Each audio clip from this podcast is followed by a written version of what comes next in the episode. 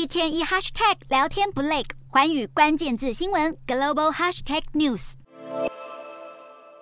美国联准会先高歌又来鹰的，二号主席鲍尔暗示十二月可能放慢升息步调，使得十号通膨降温，振奋美股。然而，联准会理事华勒十三号却又表示，在停止升息之前，还有一段路要走，不会在未来一两次会议画下句点。而美元指数原本近期走软，十一号单月跌幅近百分之六，是两年多来首见。但随着联储会放鹰，十四号美元指数也随之跳高。或是专家更预测，在年底前，美元仍将温和看升。然而，华尔街经理人并不预期美国通膨将会迅速下降，维持审慎布局。此外，对于联准会是否升息升过头的担忧也开始出现。美国财政部长耶伦十三号承认，美国利率政策及强势美元已经对其他国家产生外溢效应，让他非常担心穷国的债务负担。更有学者认为，联准会拿到的通膨数据是错的，因为十月核心 CPI 比九月增加百分之零点三，其中住房成本却是月增百分之零点八，指控并非反映当前市场的真实情况。无独有偶，诺贝尔经济学奖得主克鲁曼也在推特发文指出，住房成本是落后指标，